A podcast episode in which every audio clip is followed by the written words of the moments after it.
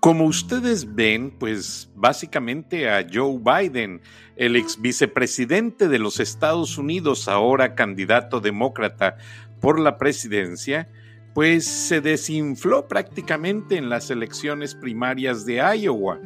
Ahora, hay mucho que ver por delante, porque mañana, martes, son las elecciones primarias en nada más y nada menos que New Hampshire, un lugar donde tradicionalmente se ponen a prueba los candidatos, así como antes de las buenas carreras del handicap, los caballos los ponen a prueba.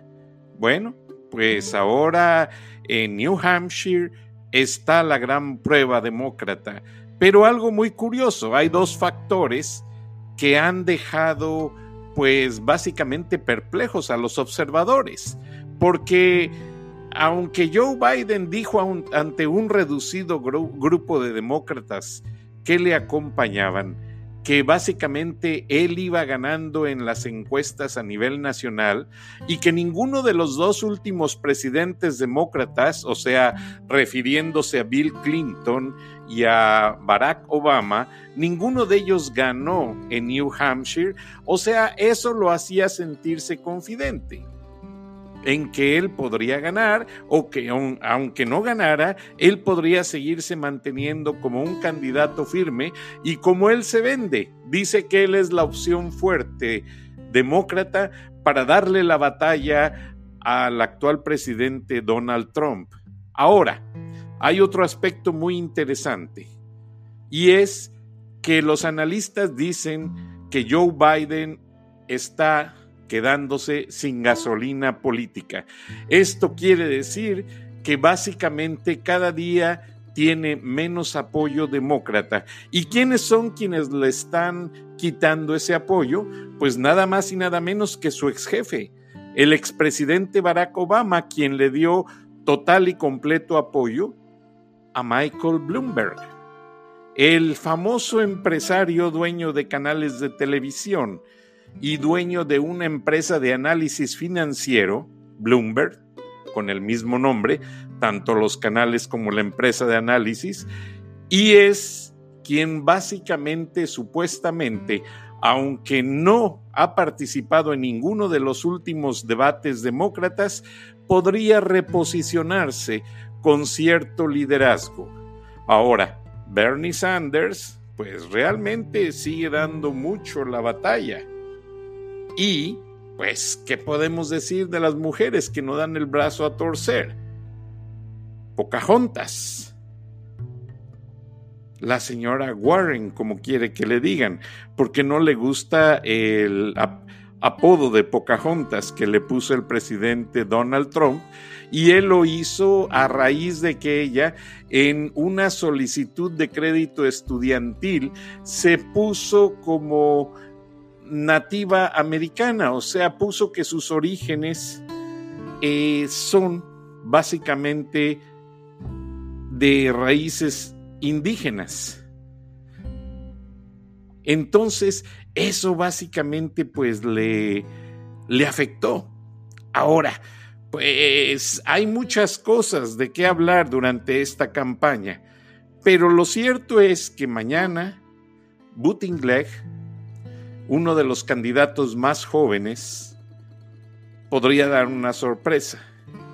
Bernie Sanders, ya los estudios, aunque tiene mucho apoyo, los estudios dicen que con el infarto que le dio el año pasado, pues realmente no tiene muchas expectativas. Pues sí, podría ganar en New Hampshire como un premio de consolación, pero eso no quisiese decir que fuera a ser el candidato oficial del Partido Demócrata a la presidencia de los Estados Unidos. Ahora, pues ya han sido demasiados los que han salido de la contienda demócrata. Son 17 candidatos. Solamente les menciono rápidamente sus apellidos. Booker, Bullock, Castro, Di Blasio, Delany, Gilbrand, Harris, Heckenlu, Jesley, Mason, Moulton, Ojeda, O'Rourke, Bryan, Stack, Sewell en Williamson. Y pues, ¿qué le puedo decir? Quedan 11. O sea, está en orden alfabético Bennett, está Biden, está Bloomberg, está Buttigieg, está Gabbard, está Klobuchar, está Patrick, está Sanders, está Stayers, está Warren y está Young. Por el Partido Republicano están Donald Trump y Weld.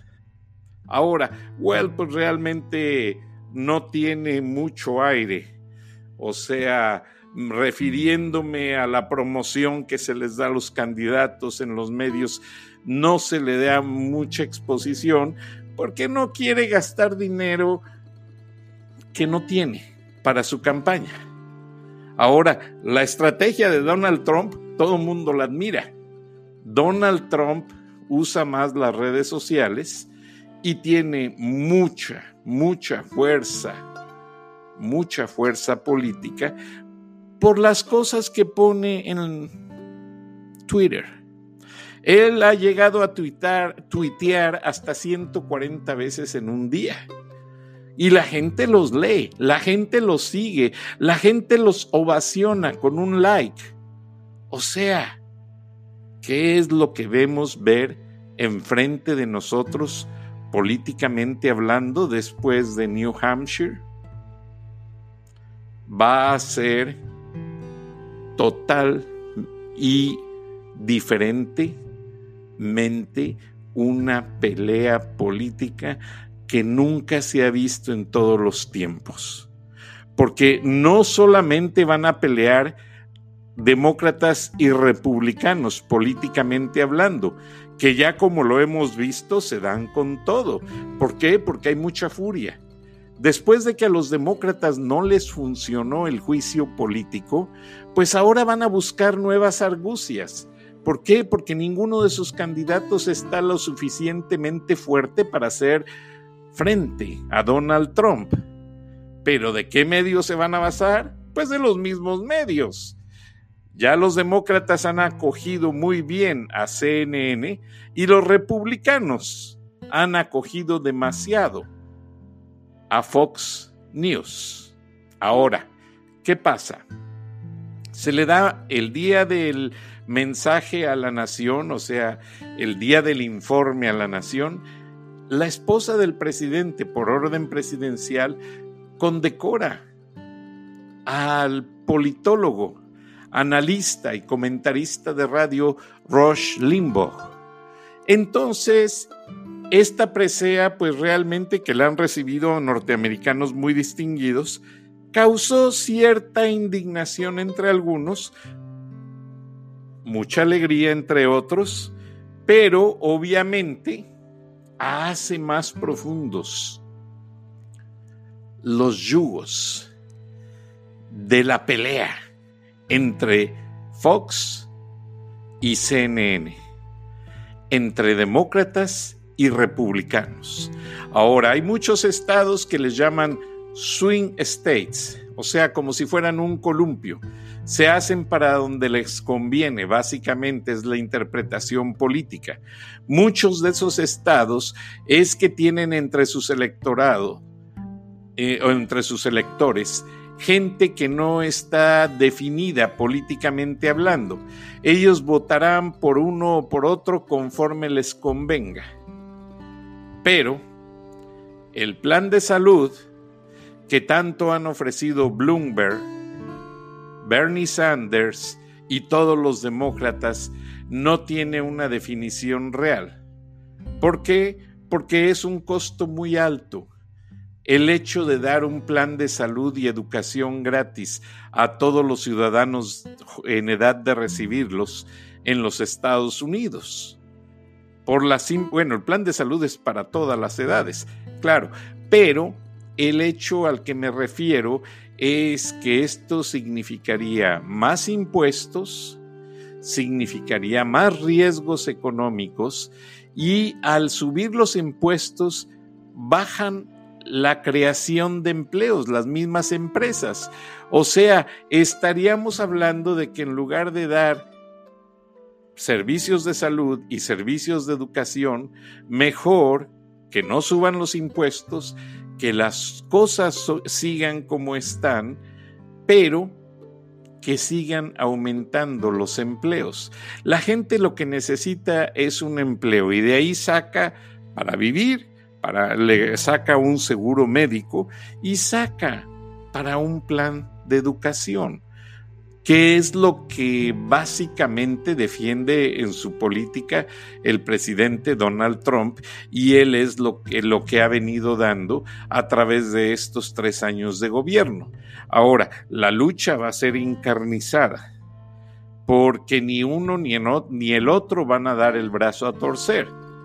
Pero lo cierto es lo siguiente ya Joe Biden está dejando de recibir apoyo de las bases, apoyo de la gente que pesa dentro del Partido Demócrata. Entonces, ante la falta de esta situación, pues para Donald Trump no será un gran problema enfrentársele a un demócrata debilitado en caso de que quede Biden. Ahora, Bernie Sanders ya lo califican como el club de los viejillos, el club de los ancianos. Bernie Sanders, Joe Biden y Mike Bloomberg. Y Donald Trump también encaja en el club de los viejos, básicamente. Pero lo que tiene Donald Trump que lo libra de eso es que ha sido mujeriego, ha andado con puras jovencitas y pues obviamente eh, se da otro tipo de vida que los otros no se pueden dar y él se mofa de ello.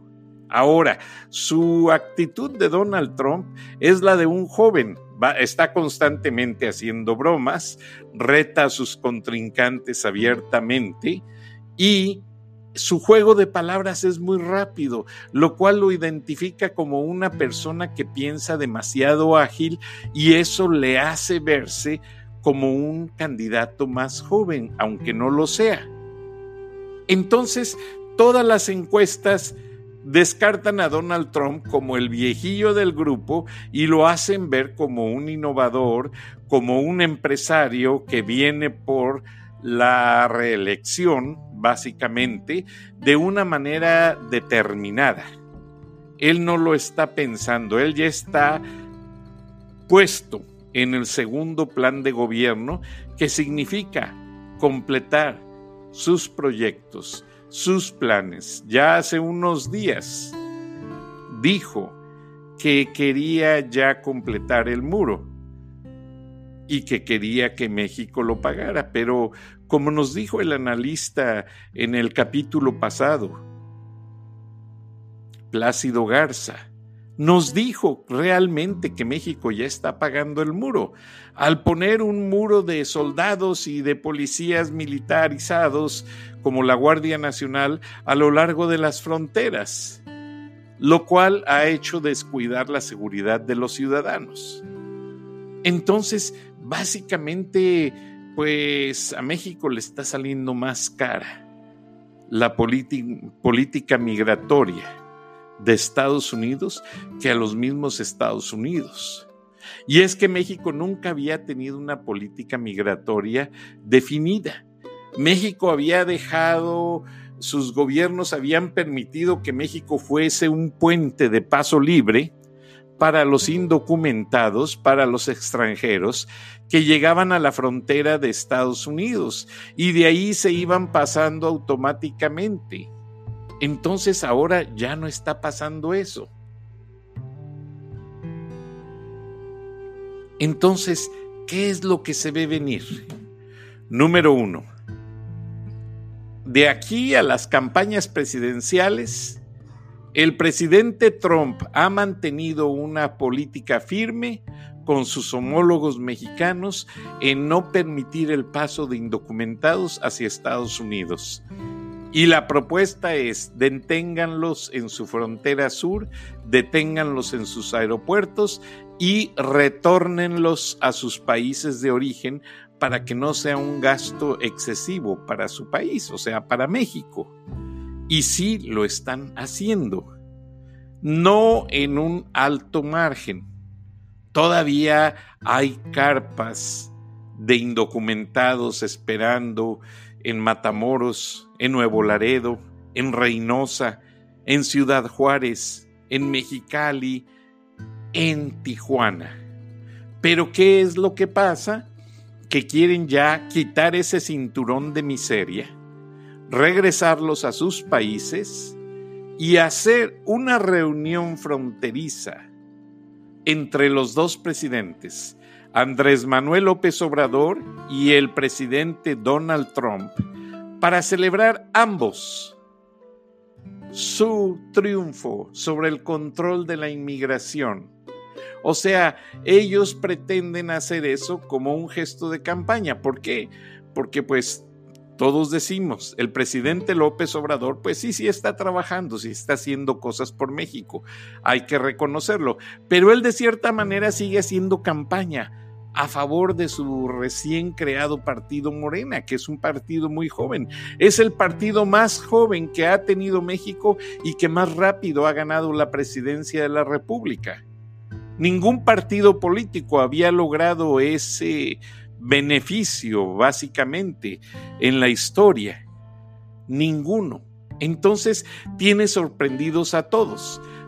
Como sorprendido tienes, eh, eh, sorprendidos tienes a todos Donald Trump por el hecho de ser un empresario de bienes raíces que logra ganar la presidencia de los Estados Unidos, que había sido simpatizante de los demócratas, que nunca había sido republicano, pero que el día que se metió lo aceptaron, compitió y ganó, y compitió contra más de 10 candidatos.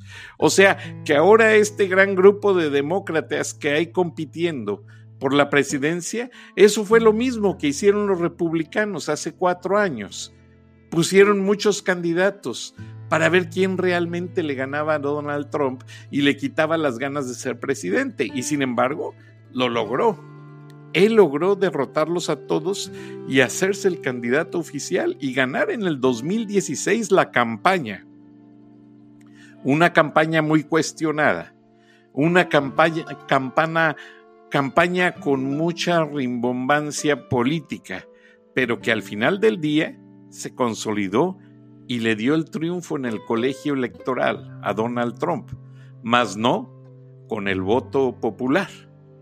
Pero en Estados Unidos también se cuecen las habas, como decimos en México, y eso hace ver que si no es con uno es con el otro. Pero en este país también hacen que gane el que quieren o el que debe de ganar. Porque como decimos en México, de que gana, gana. Y así es como sucedió en México también, como sucederá en muchos países más, porque esta elección del 2020 va a estimular muchos triunfos políticos en otros países. Por ejemplo, vean lo que sucedió. Donald Trump le dio todo el apoyo político a Mitt Romney para que lograra hacerse senador republicano por el estado de Utah. Pero ¿qué pasa? Mitt Romney le da la espalda a Donald Trump en el juicio político. Y después de eso, fíjense qué cosa tan curiosa. Hoy en la mañana, eh, un grupo de periodistas cuestionaron mucho a Mitt Romney porque iba caminando al lado de un grupo de periodistas. Uno de ellos se cayó Mitt Romney pasó de lado, simplemente se hizo hacia atrás como diciendo, a mí ni me toques ni me llames. Y él no se preocupó por darle una mano al periodista para levantarlo del piso. Se siguió de largo.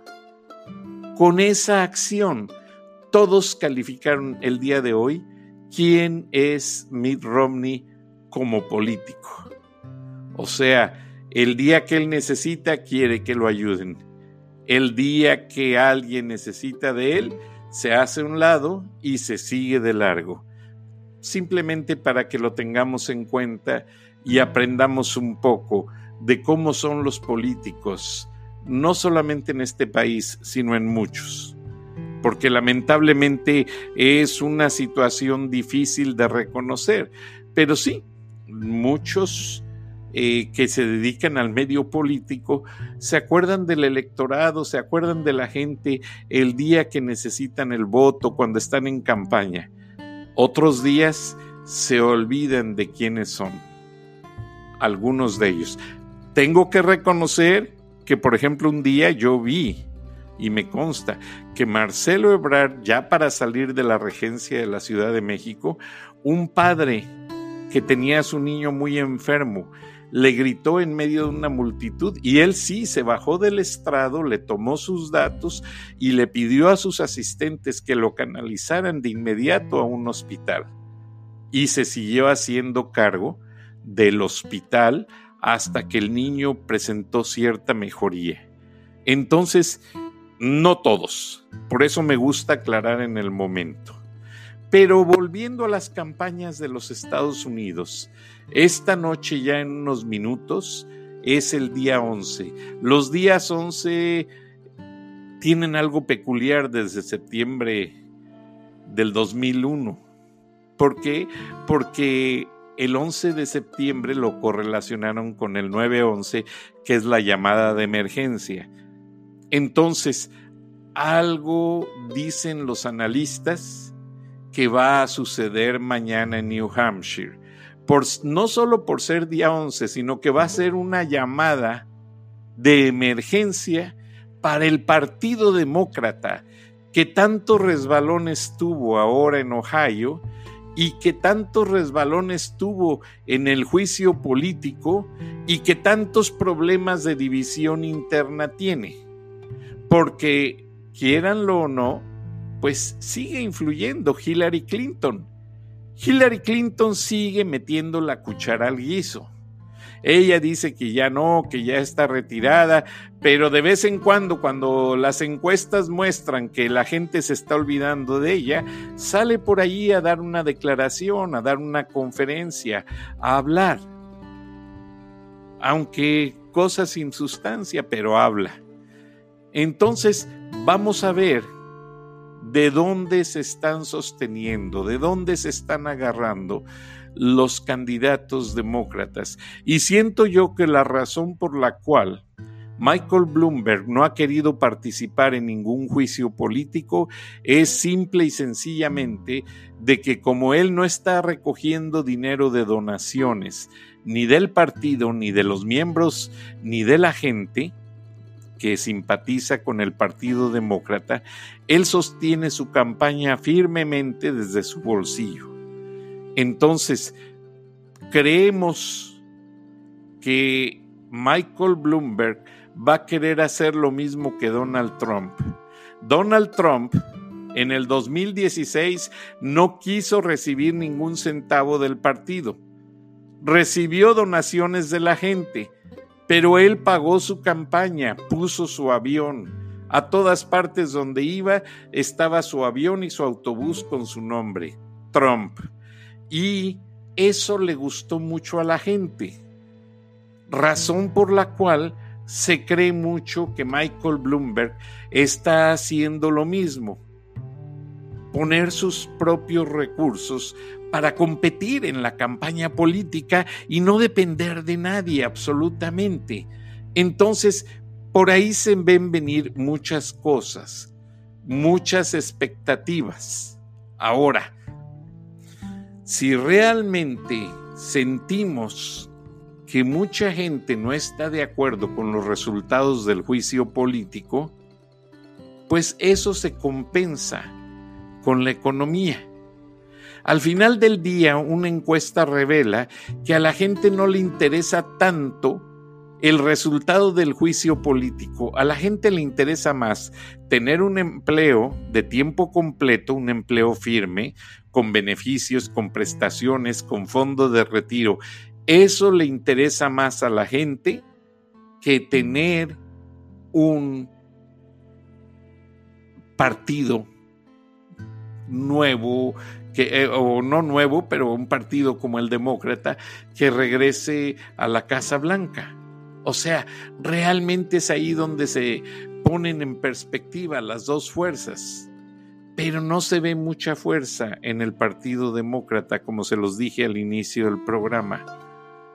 Lo que está pasando es que ante una nube de polémicas, lo único que está pasando es que está emergiendo un Donald Trump muy fortalecido. Un Donald Trump al que solamente los partidos del Tea Party y republicano lo abrazaron y lo cobijaron con su apoyo. Y pues el Partido Demócrata no pudo hacer lo suficiente legalmente y jurídicamente hablando. Toda la estrategia ya fue muy discutida y pues queda solamente la siguiente lucha, que es la campaña política y la elección general de noviembre. Entonces es ahí donde se va a ver todo realmente cómo lo definió. Y hubo muchos eh, senadores republicanos que dijeron que le dejaban a los votantes esa oportunidad de decidir si el presidente Trump merecía o no regresar a la Casa Blanca en la próxima reelección. Entonces, los candidatos demócratas están esta noche luchando al máximo en una guerra de declaraciones, pero ante grupos reducidos, no mayores de, 50 o 100 personas, mientras que en las calles de New Hampshire, en la arena principal, hay una tormenta, pero no de lluvia, sino de gente tratando de entrar a lo que es la arena donde va a hablar esta noche Donald Trump, pese a que sí hay una tormenta de lluvia y la gente no le ha importado estar allí y esperar estar allí, entonces básicamente hay una situación muy difícil, hay una situación muy cuestionada que esta noche dará margen a querer resolverse desde la manera más eficaz darse a conocer mañana quién fue el verdadero candidato ganador. Al menos que no vaya a pasar el mismo problema de Iowa, en el que queden todos los números estancados en un servidor y que no se sepa quién ganó esa elección. Parece ser que los demócratas prometieron que el error no se va a volver a repetir. Entonces esperamos que mañana New Hampshire tenga un clima pues políticamente tormentoso y muy frío en cuanto al aspecto de las temperaturas. Pero en cuanto al aspecto político, todo ello va a definir qué va a pasar en esta que se considera el arranque. Esta primaria es el arranque oficial de las campañas políticas del 2020 en las que la gente no da el brazo a torcer y un Donald Trump tan criticado y tan ah, menospreciado en cierta manera en algunos sectores, esta noche se demuestra que parece ser que no es así, que el hombre es querido y que ha habido gentes que llevan más de 10 horas esperando en el frío con una sombrilla y una chamarra para poder entrar al auditorio donde el hombre que quiere hacer Estados Unidos grande nuevamente va a hablar y posiblemente quede como candidato a la presidencia ya oficialmente instaurado. Vamos a ver qué pasa y vamos a ver quién gana de los demócratas, porque de ahí va a empezar el estira y afloja de declaraciones, de políticas, de definiciones, de acarreos de gente, porque también acá los hay, y de ataques mutuos, de ataques personales, de sacar y exhibir tras bambalinas cosas muy personales. Esperemos todo, de alguna manera son políticos. ¿Y qué más pueden hacer? Más que atacarse hasta con el alma. Gracias, buenas noches, nos escuchamos mañana. Hasta entonces.